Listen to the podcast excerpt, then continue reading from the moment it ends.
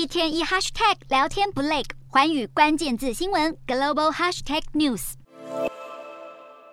乌克兰军队多管火箭齐发，在哈尔科夫和卢甘斯克边境前线，向入侵的俄罗斯展现保卫国土的力量。而在赫尔松，乌军自走炮射向俄军，努力把被占领的土地一寸一寸收回来。让莫斯科任命的副州长呼吁平民赶快逃。斯特雷穆索夫透露，俄军可能弃守第聂伯河西岸，前往第聂伯河东岸地区，而赫尔松就是位在第聂伯河西岸，也是乌克兰完整被俄军占领的主要城市。如今乌军不断推进，把俄军逼到河边，让美国对乌克兰产生更大的信心。面对乌克兰猛烈进攻，俄军也拼命回击，导致扎波罗热核电厂高压电线被毁，外部电力供应再一次中断。与此同时，俄罗斯也多次指控乌克兰制造脏弹。然而，国际原子能总署前往乌克兰三处调查后，表示查无迹象。面对克里姆林宫接连出招，乌克兰总统泽伦斯基已挑明拒绝跟俄罗斯总统普京同台。乌克兰总统口中说的，就是在印尼巴厘岛举行的二十国集团峰会，